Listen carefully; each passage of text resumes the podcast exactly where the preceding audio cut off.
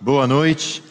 1 Reis, capítulo 19. 1 Reis, capítulo 19. Essa semana a gente passou por uma data bastante especial. Né?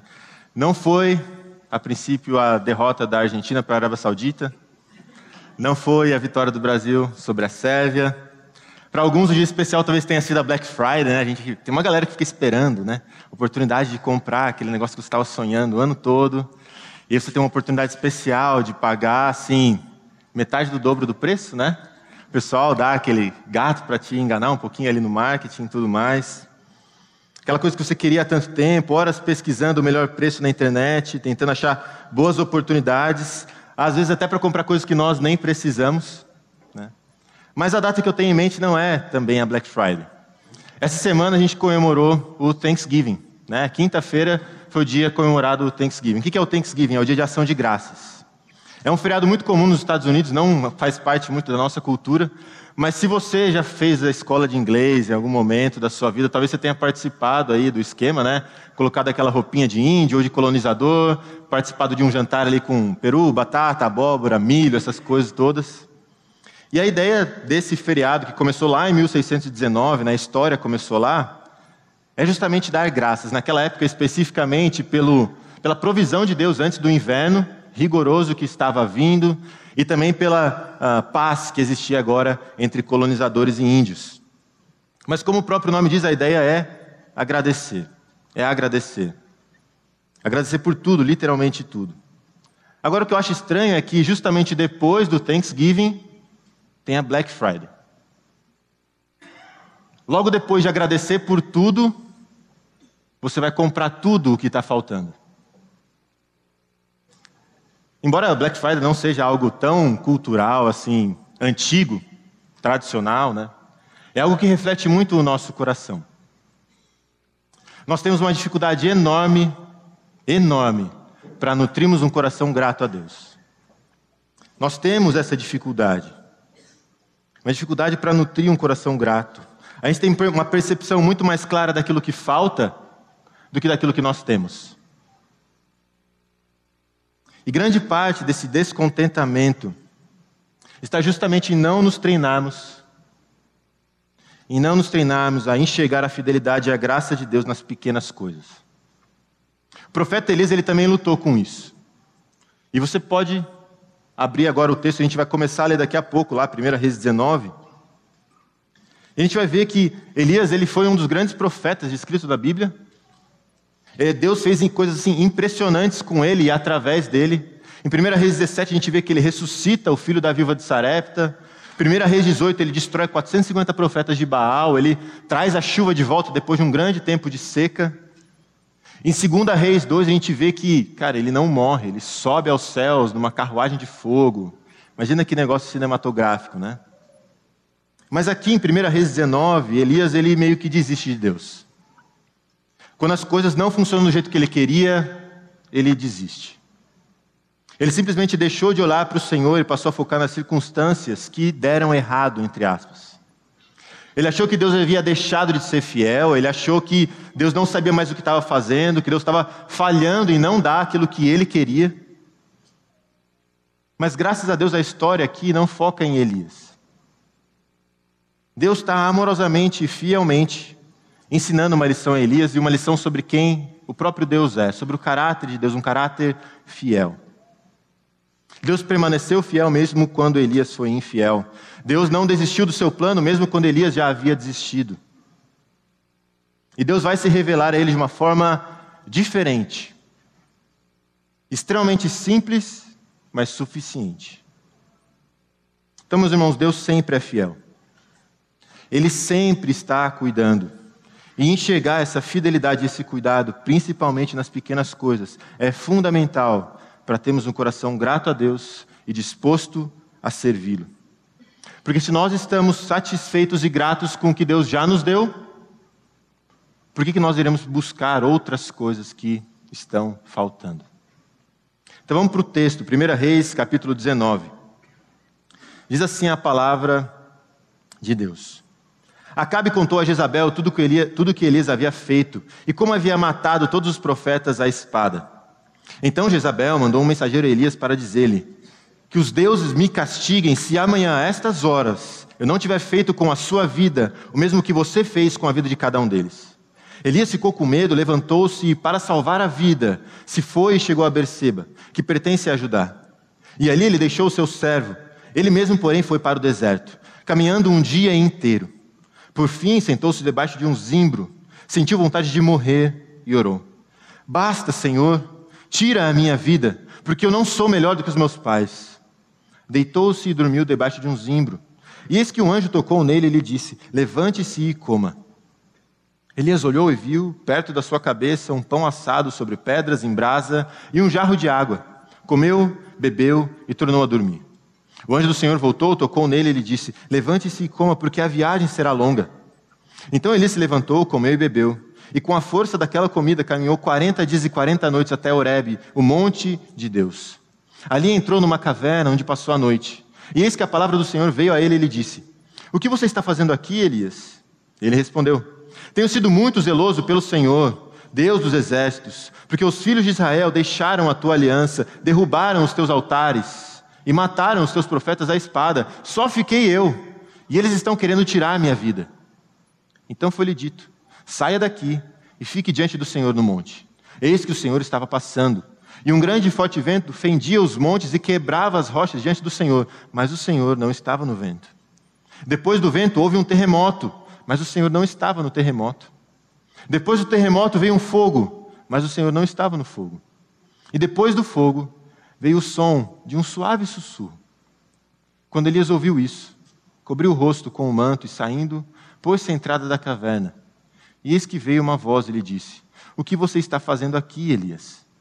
Ele respondeu: Tenho sido muito zeloso pelo Senhor, Deus dos exércitos, porque os filhos de Israel deixaram a tua aliança, derrubaram os teus altares e mataram os teus profetas à espada. Só fiquei eu, e eles estão querendo tirar a minha vida.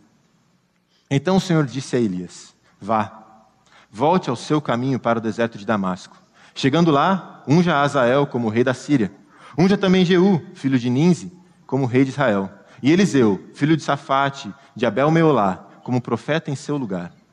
Quem escapar à espada de Azael, Jeú matará. Quem escapar à espada de Jeú, Eliseu matará. Também conservei em Israel sete mil, todos os joelhos que não se dobraram a Baal e toda a boca que não beijou. Elias saiu dali e encontrou Eliseu, filho de Safate, que estava lavrando com doze juntas de bois adiante dele. Ele estava com a décima segunda junta. Elias passou por ele e lançou o seu manto sobre ele. Então Eliseu deixou os bois, correu atrás de Elias e disse: Deixe-me beijar meu pai e a minha mãe, então eu o seguirei. Elias respondeu: Vá e volte, pois você já sabe o que fiz com você.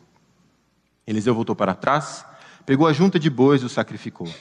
E com os equipamentos dos bois, cozinhou a carne e a deu ao povo. E eles comeram, então se levantou, seguiu Elias e o serviu. Senhor Deus, nós te agradecemos, ó Pai, pela tua palavra que fala conosco. Nós clamamos ao Senhor que o Senhor abra os nossos corações e nos ensine, por meio do teu Espírito, aplicando a palavra aos nossos corações. Deus, gere em nós a transformação.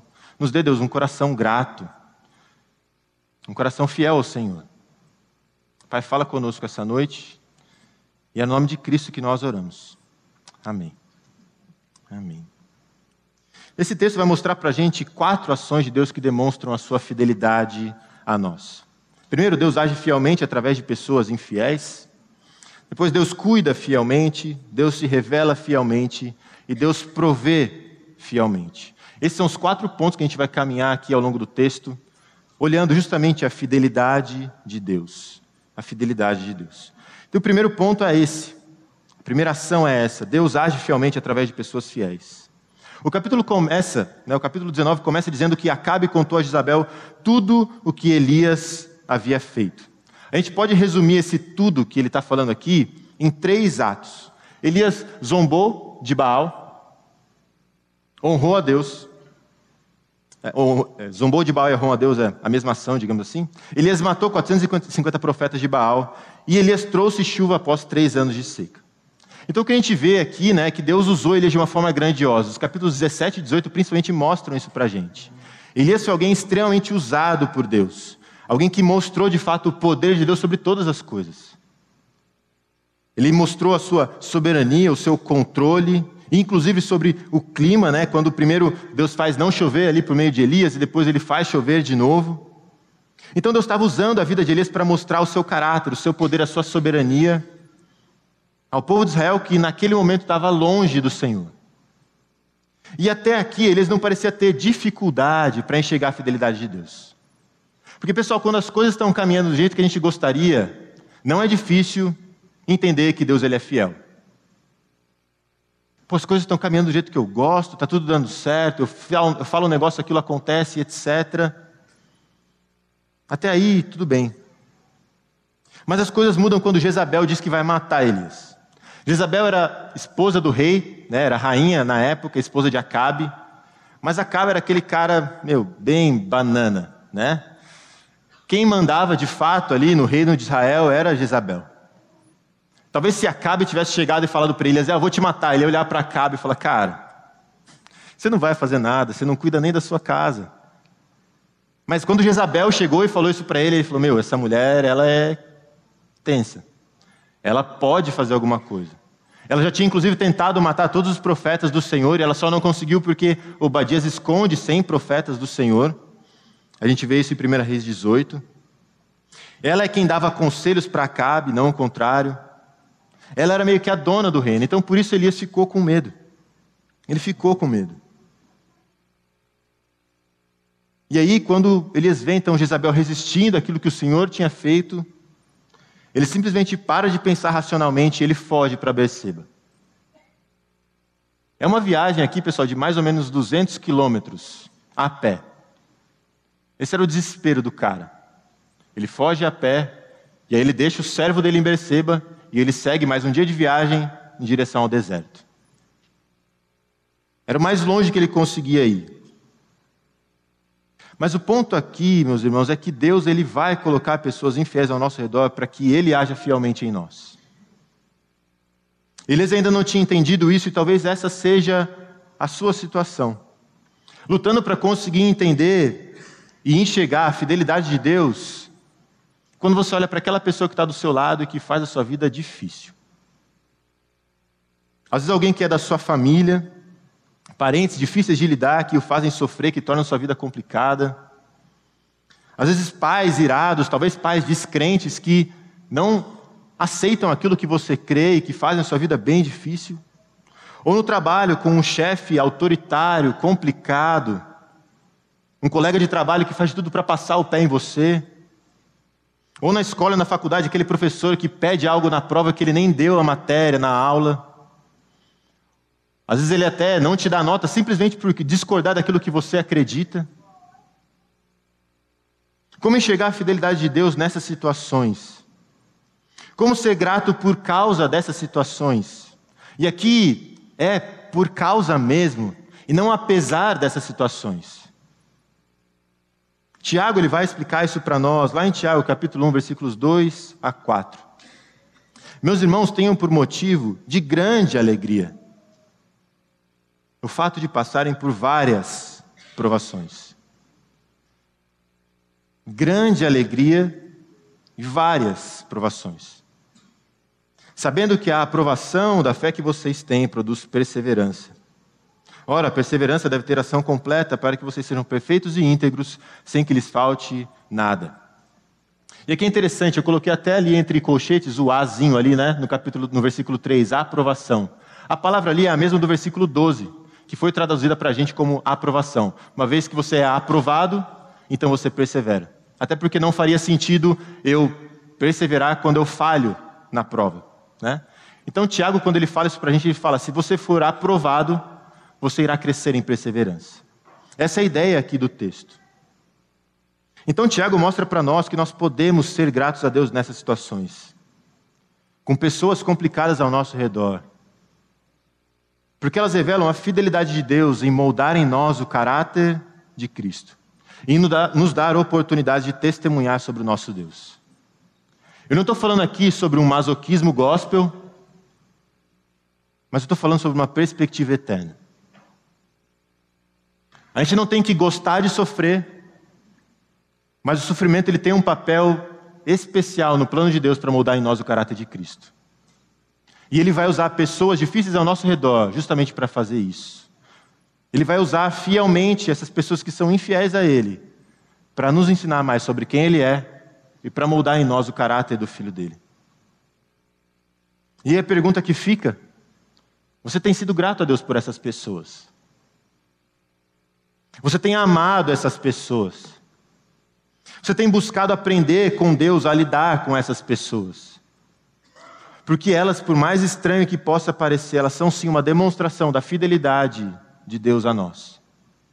Nos tirando da nossa zona de conforto e nos colocando no lugar onde nós precisamos crescer e aprender sobre o Senhor. Em seguida, Deus demonstra um outro aspecto da sua fidelidade, que é o seu cuidado fiel. Deus cuida fielmente. Diante da ameaça de Jezabel aqui, né? Elias escolhe simplesmente se esquecer de quem Deus era, daquilo que Deus tinha feito, acreditando que Jezabel era mais poderosa do que Deus, que Deus não conseguiria protegê-lo de Jezabel. Ele pensa que o plano de Deus não estava funcionando, que tudo que ele tinha feito era em vão. E o que ele está mostrando aqui é que quando as coisas não vão do nosso jeito, a nossa motivação ela se torna clara, como um cristal. Elias acreditava que ele próprio tinha feito aquelas coisas. Que ele poderia transformar o coração das pessoas, que ele tinha poder para fazer as coisas. Ele estava mostrando que tudo que ele tinha feito no capítulo 17 e 18, muito provavelmente, no coração dele, era cara, aquilo que ele podia fazer pelos próprios poderes dele. Ele parou a chuva, ele trouxe a chuva, ele matou os falsos profetas, ele era muito zeloso ao Senhor, a gente vê isso no versículo 10, versículo 14. No fundo, o que estava acontecendo aqui é que ele estava tentando fazer o trabalho de Deus sem Deus. Elias estava servindo ao Senhor como uma forma de servir a si próprio. E o que acontece quando nós fazemos isso é que nós nos afastamos do próprio Deus. E pessoal, aqui é impressionante como proximidade muitas vezes mascara intimidade. É muito fácil estar próximo de alguém, mas não ser íntimo daquela pessoa. Com Deus também é assim.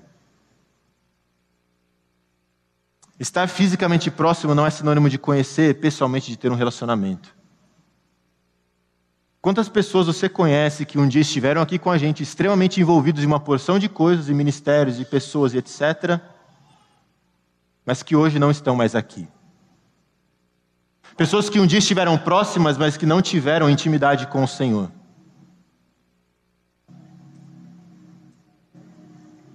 Infelizmente, quando as coisas começam a não funcionar para nós, quando nós deixamos de enxergar a fidelidade de Deus, principalmente nessas pequenas coisas, quando Ele não age conforme o nosso plano, nós nos esquecemos de Deus. Nós achamos que nós podemos seguir os nossos próprios planos de acordo com o que nós achamos que é melhor, e a gente ainda acha que vai dar certo. E isso funciona para os dois extremos. Né? Quando você olha para a parábola do filho pródigo, tem pessoas que, quando as coisas dão errado, eles vão para o mundão, como o filho mais novo, vai curtir, etc. Mas tem pessoas que vão se apegar à justiça própria, como a gente vê no irmão mais velho. Pessoas que às vezes fazem as coisas de Deus sem Deus. Pessoas que usam as coisas de Deus para conseguir aquilo que eles próprios querem. Nós servimos para ser reconhecidos. Às vezes nós estudamos a Bíblia só para ter informação, para poder, às vezes, debater com alguém, mas aquilo não é a realidade do nosso coração. Às vezes nós, inclusive, pregamos o Evangelho para pessoas com um senso de superioridade, como se nós fôssemos melhor do que aquelas pessoas. Como se nós merecêssemos algo e eles não, que nós entendemos algo e que eles nunca vão entender. Então é só uma questão de tempo até a gente se encontrar exatamente onde a gente vê Elias nos versos 3 e 4. Ele estava pedindo a Deus para morrer. Ele foi para o meio do deserto, sozinho, e sentou embaixo de uma árvore. O que, que esse cara está tentando fazer, pessoal? Ele está tentando se suicidar. Ele mesmo diz isso em seguida, na verdade, ele pede isso a Deus.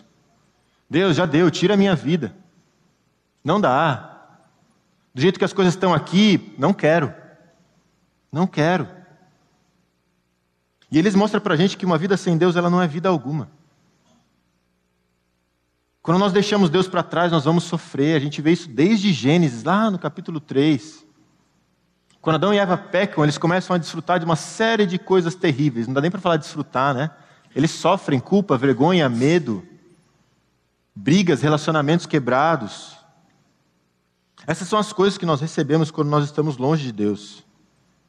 E o que a gente vê Elias fazendo aqui quando ele vai para o deserto, nessa situação, é fugindo da única pessoa que realmente pode salvá-lo, que é Deus. Ele queria as coisas do jeito dele, se não fosse assim, ele preferia morrer. Mas o que é lindo nessa história é que no ponto mais alto da rebeldia de Elias, Deus ele vai ao encontro dele para mostrar mais uma vez sua fidelidade, sua fidelidade e seu cuidado. Deus olha para Elias com compaixão, vai até ele e cuida dele. Agora, uma coisa aqui que me chama a atenção é que Deus não chega com uma palavra de exortação, ele não chega com uma revelação sobrenatural, ele vem e dá comida para Elias. Ele alimenta Elias. Isso nos ensina algo. A gente tem a tendência de pensar que Deus ele só se preocupa com as coisas grandes que acontecem na nossa vida. Ou somente com as coisas, entre aspas, aqui espirituais que acontecem. Mas isso não é verdade. Deus ele se preocupa com tudo. E tudo que nós temos foi provisão de Deus. O que eles precisavam naquele momento? Ele precisava comer, senão ele ia morrer. Deus chega, supre essa necessidade. Deus cuida de forma específica naquilo que ele realmente precisava naquele momento. Para mais à frente tratar o coração dele, ele vai fazer isso também. E nesse sentido, eu quero que você faça um exercício agora. Para por um momento, por um momento breve, e olha para a sua vida. De quantas formas diferentes Deus cuidou e cuida de você? Em quantas áreas diferentes da sua vida você pode ver o cuidado de Deus? Quão específico e detalhado é Deus ao cuidar dos seus filhos? Quantas coisas pequenas Deus proveu para você? Você acordou de manhã, abriu os olhos, estava enxergando. Você agradeceu a Deus por poder enxergar, por poder acordar, por ter o ar que você respira e por ser capaz de respirar, e tudo que acontece no seu corpo com aquilo. Você estava na cama com um lençol ou um cobertor, não sei, com a sua roupa. Você agradeceu a Deus por essas coisas que estavam ali. Aquele seu pijaminha do espaço que você usa, especial, que só você pode saber que você usa. Você saiu da cama, foi andando fazer alguma coisa, você agradeceu a Deus por poder andar. Eu espero que você tenha ido escovar os dentes. Você agradeceu a Deus pelos dentes que você tem, que permitem que você coma e desfrute de uma comida tão gostosa, que Deus também criou e te deu. Você lavou o rosto, você agradeceu a Deus pela água que você tem, pelo rosto que você tem, embora para alguns seja mais difícil agradecer pelo rosto, né? Mas você agradeceu por essas coisas? Pessoal, acho que já deu para entender aqui. Tudo que nós temos foi dado por Deus. Tudo, literalmente tudo. E nós temos muito mais coisas do que nós imaginamos que nós temos. E eu quero deixar um desafio. Um desafio para vocês. Algo que eu aprendi com a minha esposa, ela faz isso e eu acho fantástico. Eu tenho aprendido muito com ela nesse sentido. A gente às vezes está no carro, indo para algum lugar, e ela fala, fala três coisas pelas quais você é grato. A nossa tendência às vezes é tipo, espiritualizar as coisas, né? Eu sou grato pela salvação em Cristo Jesus. Ótimo, nós devemos ser. Mas você pode ser mais simples também, né? Tem dias que eu chego e falo, cara, eu sou grato, porque hoje no café da manhã tinha um pãozinho. Cara, eu gosto tanto de pão. E qual é o desafio aqui? Até o final do ano, você pegar um caderno, pode ser no celular, se você quiser, né? Às vezes as pessoas usam tanto agora, tipo, celular, que nem sabem escrever mais com caneta, né? Escreve dois, só, ó, só, eu estou sendo bem legal, pessoal, só dois motivos de gratidão, todos os dias até o final do ano. E aí, quando chegar no Natal ou no Ano Novo, você senta com a sua família e compartilha aquilo que você escreveu. Só que não podem ser motivos repetidos, tá? Então vai ter quase 30 dias aí pela frente, 60 motivos de gratidão. Pessoal, fácil. A gente tem muito mais. A gente tem muito mais. Mas faz esse desafio, porque a gente começa a enxergar as coisas pequenas que Deus faz.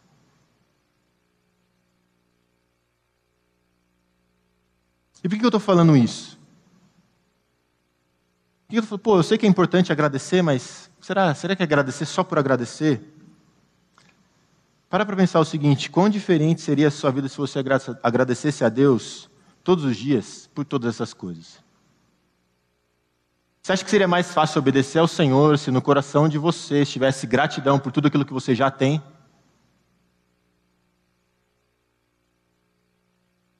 Você acha que seria mais fácil resistir à tentação de consumir coisas, inclusive coisas erradas, se você é satisfeito e contente com aquilo que você já tem?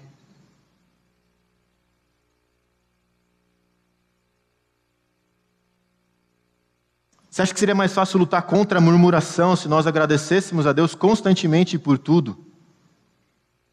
Você acha que seria mais fácil ser generoso com as outras pessoas se nós fôssemos gratos pelo que temos e não nos preocupássemos em ter tantas coisas? Às vezes investindo mal os recursos que nós temos e fazendo mau uso daquilo que Deus nos deu.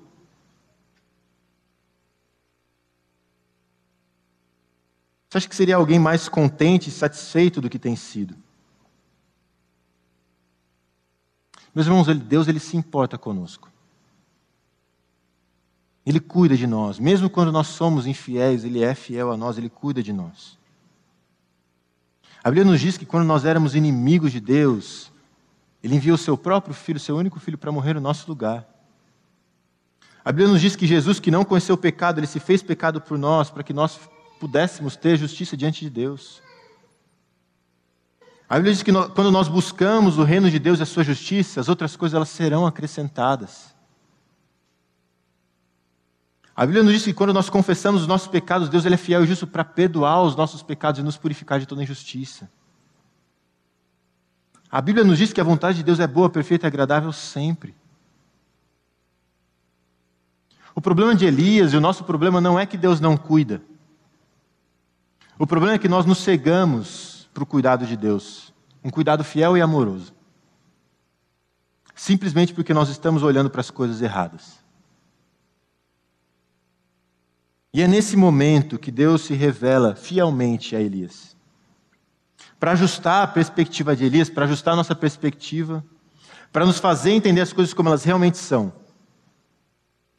Depois de alimentar Elias, olha que interessante. Elias faz uma viagem de 40 dias e 40 noites até o Monte Horebe, que é um outro nome para o Monte Sinai. Tá? Aí no verso 9, o texto diz que Elias foi até uma caverna onde ele passou a noite. E essa palavra aqui para caverna é bem genérica, ela pode significar fenda, pode significar uma porção de coisas. Aí olha que legal, né? 40 dias, Monte Sinai, uma abertura ou uma fenda. Te lembra de alguém? Moisés. A experiência de Elias aqui se parece muito com a de Moisés em Êxodo 33. Não dá para falar que ele estava exatamente no mesmo lugar, a gente não tem como afirmar isso. Mas o ponto é que mostra para a gente um padrão em que Deus cria um cenário onde ele vai se revelar um filho dele e prepará-lo para o serviço. Porque foi isso que ele fez com Moisés, é isso que ele está fazendo com Elias. Constrói um cenário para que Deus se revele a um filho seu, a um servo seu. E além disso, Monte Sinai era um marco para o povo de Israel da aliança que eles tinham com o Senhor. Da entrega ali dos Dez Mandamentos, o projeto do tabernáculo e assim por diante. O que o autor aqui de 1 Reis 19 está querendo mostrar para a gente é que essa viagem de Elias não é simplesmente uma viagem física até o Monte Sinai, é uma jornada espiritual à presença do Senhor. Ele não está simplesmente indo para uma caverna, para uma fenda lá e tudo mais ele vai ter um encontro especial com o Senhor. O profeta tinha retirado os olhos de Deus, então Deus o leva para perto dele mais uma vez. Essa situação de Elias nos mostra que nós ficamos, ficamos cegos para tudo quando nós estamos focados em nós mesmos e nas nossas circunstâncias. Inclusive, ele começa a contar uma porção de mentiras para si mesmo. Ele disse que era melhor morrer, que é uma mentira. Ele diz que era o único profeta vivo, que também é uma mentira. 1 Reis 18, versículo 4. Obadias guardou 100 profetas ali do Senhor, quando Jezabel tentou matar todos. Ele simplesmente não estava vendo as coisas com clareza. E nesse sentido, irmãos, a gente precisa ter muito cuidado com as mentiras que nós contamos para nós mesmos. Nós somos muito mais enganados por nós mesmos do que por qualquer outra pessoa. Você passa muito mais tempo com você mesmo do que qualquer outra pessoa. Falando ali com você mesmo na sua mente, pensando coisas. É o dia inteiro, o tempo todo, você falando com você. E nós muitas vezes nos enganamos. Nós olhamos para uma coisa, nós sabemos que é errado, mas porque a gente quer tanto aquilo, a gente começa a maquinar um esquema e a nos enganar para que a gente possa, entre aspas, fazer aquilo. A gente viu isso, inclusive, na última pregação com o pastor Sacha, no Salmo com Saul, lá no 1 Samuel capítulo 15. E por mais óbvio que seja, eu preciso dizer, porque a gente às vezes se esquece do óbvio, né? Não fundamente a sua vida em mentiras. Na palavra a gente tem um fundamento sólido para construir a nossa vida. Não troque o certo pelo falso. Não construa sua vida com base em mentiras.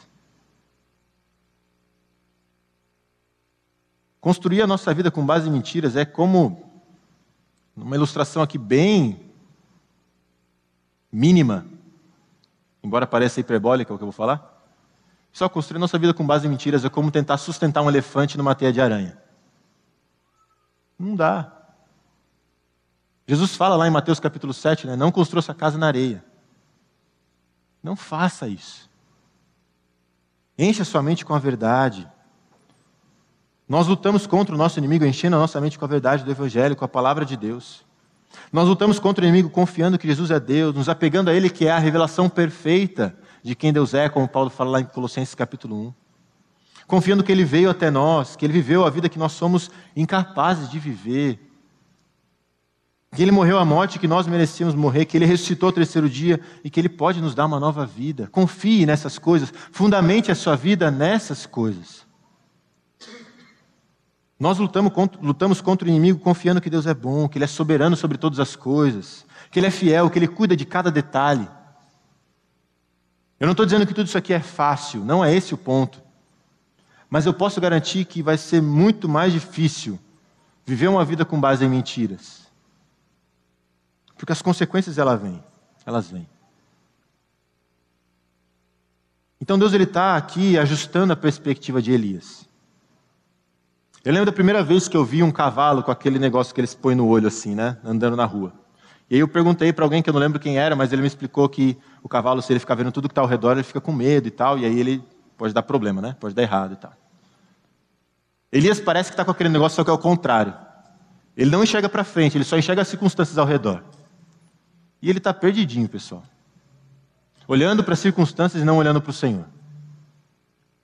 Então o que Deus está fazendo aqui com Elias é tipo ajustando o negócio. Falou assim, cara, para de olhar para as circunstâncias e olha para mim. Foco, foco na pessoa certa. E aí, sabendo exatamente do que Elias precisa, Deus começa a abrir os olhos do seu profeta e a se revelar a ele. No auge da rebeldia, de Elias, Deus se revela ao profeta. E nesse sentido, nos colocarmos diante do Senhor é a única forma de colocarmos as coisas sob uma perspectiva, perspectiva correta. E aqui, mais uma vez, a gente vê algo extraordinário pela sua simplicidade.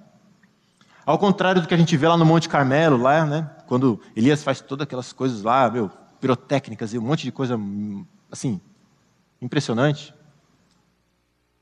A ênfase aqui está nos caminhos silenciosos de Deus. Vem um grande vento, versículo 11 diz, né? Um forte vento que fendia os montes, quebrava as rochas, mas o Senhor não estava lá. Vem um terremoto, mas Deus não estava lá. Veio um fogo, mas Deus não estava lá.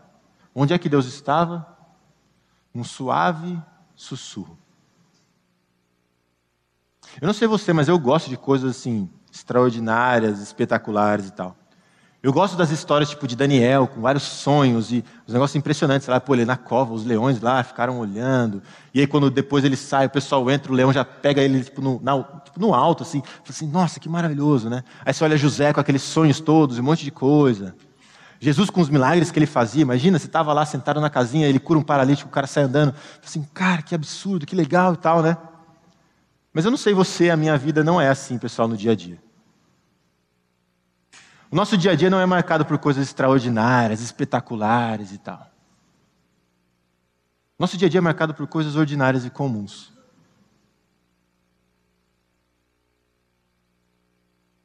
E nesse contexto, nós vemos esse suave sussurro de Deus, nos mostrando que a palavra de Deus, por mais comum e ordinária que ela possa parecer, é tudo que nós precisamos.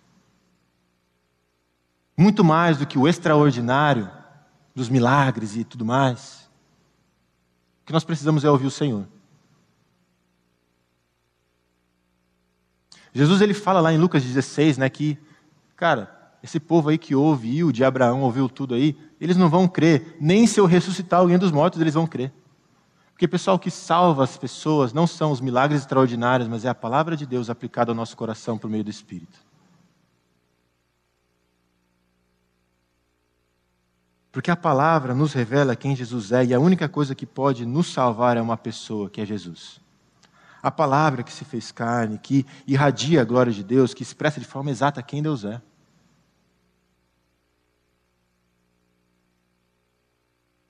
O que penetra o coração humano é a palavra de Deus. Ele é a resposta que nós precisamos. Jesus, a palavra encarnada, é a resposta que nós precisamos. Ele é a única solução para a nossa real necessidade. Ele é a resposta que nós precisamos. Ele foi fiel no nosso lugar, justo no nosso lugar, ele morreu no nosso lugar. Para satisfazer aquilo que nós realmente precisávamos, que era a ira de Deus contra o pecado, que foi paga. O preço foi pago. E por meio de Cristo agora nós temos o que nós precisamos.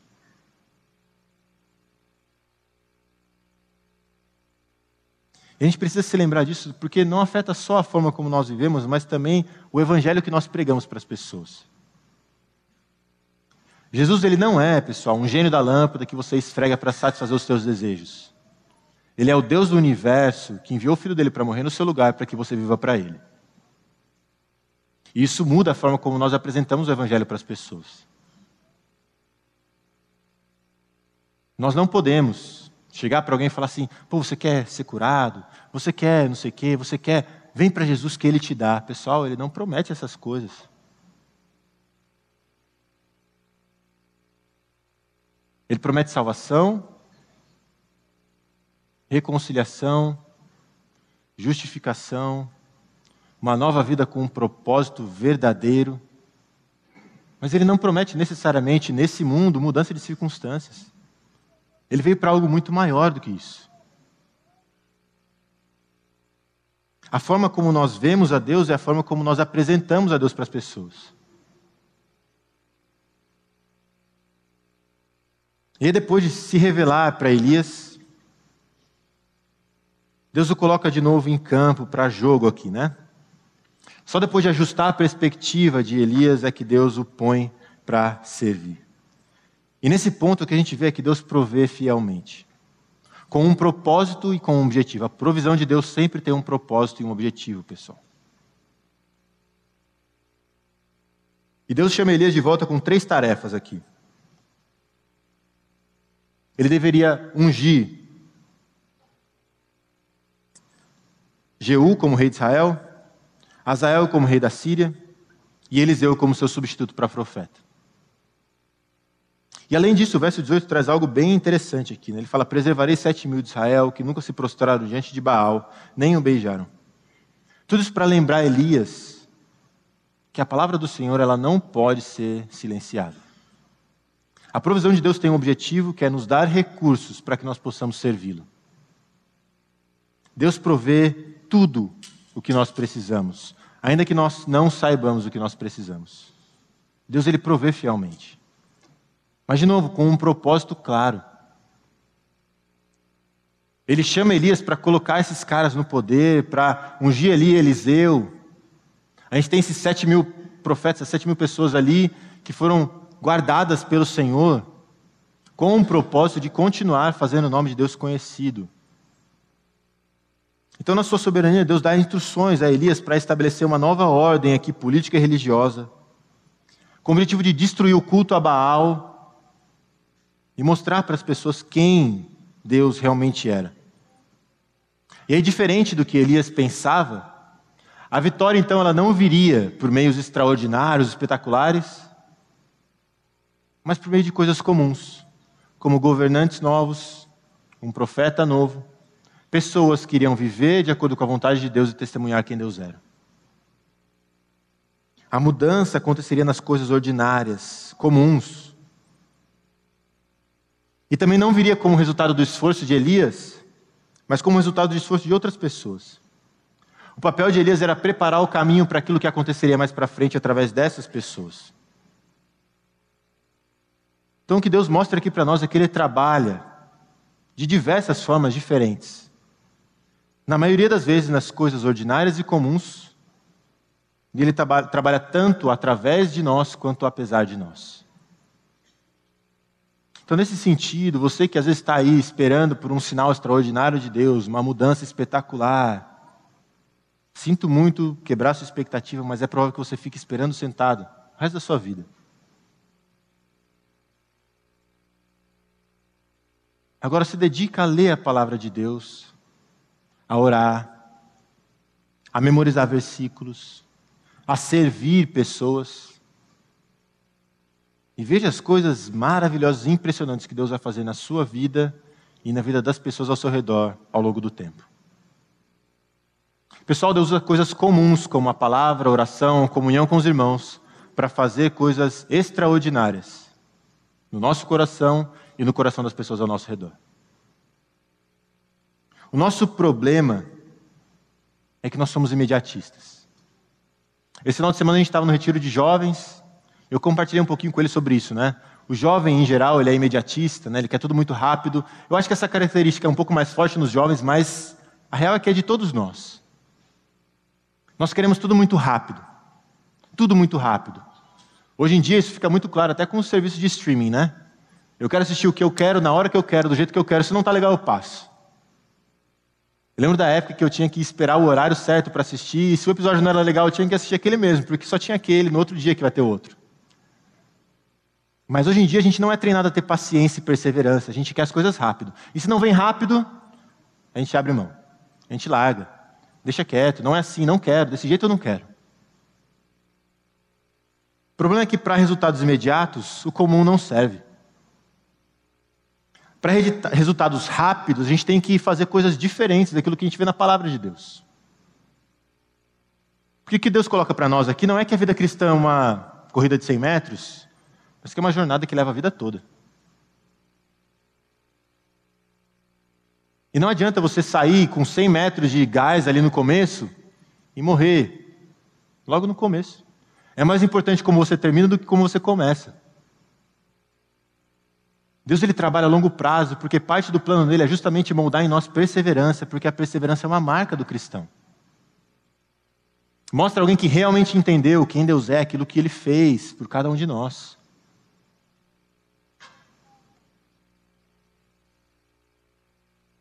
E o que eu queria te encorajar aqui é acreditar que o simples funciona. E que o simples, ele é sobrenatural. É o que Deus está ensinando a Elias aqui. Quando o profeta ouve o suave sussurro de Deus, ele está sendo lembrado pelo Senhor do que ele precisa e de que ele precisa constantemente se expor à palavra do Senhor.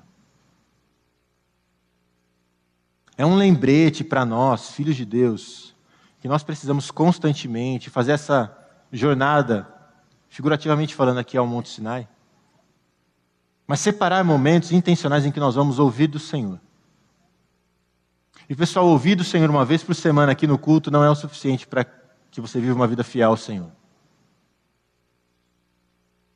Não é. Não é. É constantemente orar, como o salmista lá no Salmo 139. Sonda, meu Deus, conhece o meu coração, prova-me, conhece os meus pensamentos. Vê se há em mim algum caminho mau, guia-me pelo caminho eterno. É constantemente se colocar na presença de Deus para que Ele revele o nosso coração e nos mostre o caminho a seguir. Nós precisamos disso. Agora, ao mesmo tempo, Deus não nos salva para que a gente viva numa espécie de retiro espiritual, como monges aqui gospels. A ideia é que nós sejamos reenergizados e enchidos com o Senhor para que a gente saia e exale esse perfume para as pessoas ao nosso redor. Os servos de Deus vivem nesse mundo servindo a Deus através das suas tarefas do dia a dia. O trabalho de Elias não estava completo enquanto ele não começasse a obedecer ao Senhor, ungindo aqueles reis, ungindo Eliseu e etc. Então nós precisamos nos alimentar com a palavra do Senhor. Mas não para aí. Isso precisa ser externado para as pessoas. Cara, eu não sei vocês, a gente cai num usual, né? Pela graça de Deus, a gente tem tido batismos com frequência aqui na igreja. Glória a Deus por isso. Pessoal, o que aconteceu aqui foi extraordinário. É milagre do Senhor, salvando pessoas, alcançando pessoas. Não ache que isso é comum. Não ache. Deus constantemente fazendo milagres. Aí você pergunta para elas: como? As pessoas falaram aqui, ouvindo a palavra, através de pessoas, através de grupos, livros e assim por diante. Pessoal, a palavra de Deus transforma. Transforma. E tem pessoas lá fora sofrendo, longe do Senhor. Enquanto nós muitas vezes nos acomodamos onde nós estamos, porque é mais confortável ficar aqui na galera, né? É legal, é legal estar tá aqui. Poxa, a gente passou o final de semana com os jovens lá, que da hora, mó legal, a gente se diverte e tal. Mas nós estamos aqui no mundo para fazer a diferença onde nós estamos. E Deus se revela a Elias justamente para enviar Elias para uma missão.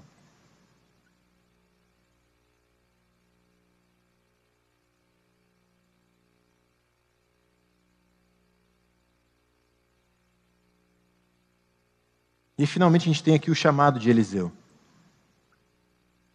A gente vê alguém completamente disposto a deixar tudo para ser um profeta do Senhor. Parece que ele está meio hesitante, né? Quando ele pede para voltar, para beijar os seus pais e tal. Até mesmo quando ele volta para o local que ele trabalhava. Mas o fato de Eliseu transformar as ferramentas de trabalho dele em lenha para queimar o gado que ele tinha e oferecer para o povo é um sinal de que ele estava deixando tudo que ele tinha para seguir ao Senhor. Ele fala que com os equipamentos dos bois, cozinhou a carne e a deu ao povo. Então se levantou, seguiu Elias e o servia. Eliseu ele pareceu entender que não existe a possibilidade de seguir dois senhores aqui. Ele nunca conseguiria servir a Deus com integridade, inteireza, se ele ainda tivesse agarrado às coisas passadas. Não existe esse negócio de vida dupla, pessoal. Uma vida dupla, na verdade, é uma vida só longe do Senhor. A gente tenta dar aquele migué, né? Tô lá, tô aqui, tô lá, tô aqui. Pessoal, não tem essa. Tô lá, tô aqui, é lá, não é aqui. E Eliseu parece ter entendido isso. E aqui a gente não está falando sobre uma fé perfeita, mas sobre uma fé inteira. É tudo do Senhor, com todo o coração. Ser fiéis, inteiramente fiéis ao Deus que é sempre fiel e que revela sua fidelidade em coisas simples. Então, o que a gente vê aqui em 1 Reis 19, essa história do grande profeta Elias, que sucumbiu por causa do seu orgulho, revelado na expectativa que ele tinha de ter sempre a sua vontade sendo satisfeita de ver Deus fazendo as coisas que ele queria do jeito que ele queria. De ver Deus fazendo coisas grandes, maravilhosas, extraordinárias. Mas a realidade é que nossa vida não é feita de grandes momentos apenas. Na realidade, a maior parte da nossa vida é feita de pequenos momentos que constroem algo muito maior a longo prazo. Na minha vida, consigo me lembrar sei lá, até porque minha memória é bem ruim, tá? Mas de umas 10 refeições que eu fiz, assim. Uns banquetes que eu olho assim, eu me lembro, e aí eu fecho o olho e vem até o gostinho assim na boca, sabe? Nossa, cara, aquele dia que eu fui, não sei o que e tal, que gostoso, né? 10 refeições, vai, chutando alto. Mas com certeza eu não fiz só 10 refeições na minha vida toda. Foram muito mais do que 10 sei lá, umas 10 mil talvez, eu não sei. Chutando baixo, talvez, umas 10 mil. Provavelmente mais, né? Umas 50 mil, não sei. Não sei. Aí eu pergunto para você: eu teria sobrevivido sem os 10 banquetes? Com certeza. Agora eu teria sobrevivido sem as milhares de refeições que eu fiz todos os dias e que eu não lembro o que é? Não, eu não teria. A gente supervaloriza o que é espetacular e a gente despreza o que é comum e ordinário. Quando na verdade o comum e ordinário a longo prazo faz muito mais efeito do que o espetacular. O ordinário, pessoal, não é comum.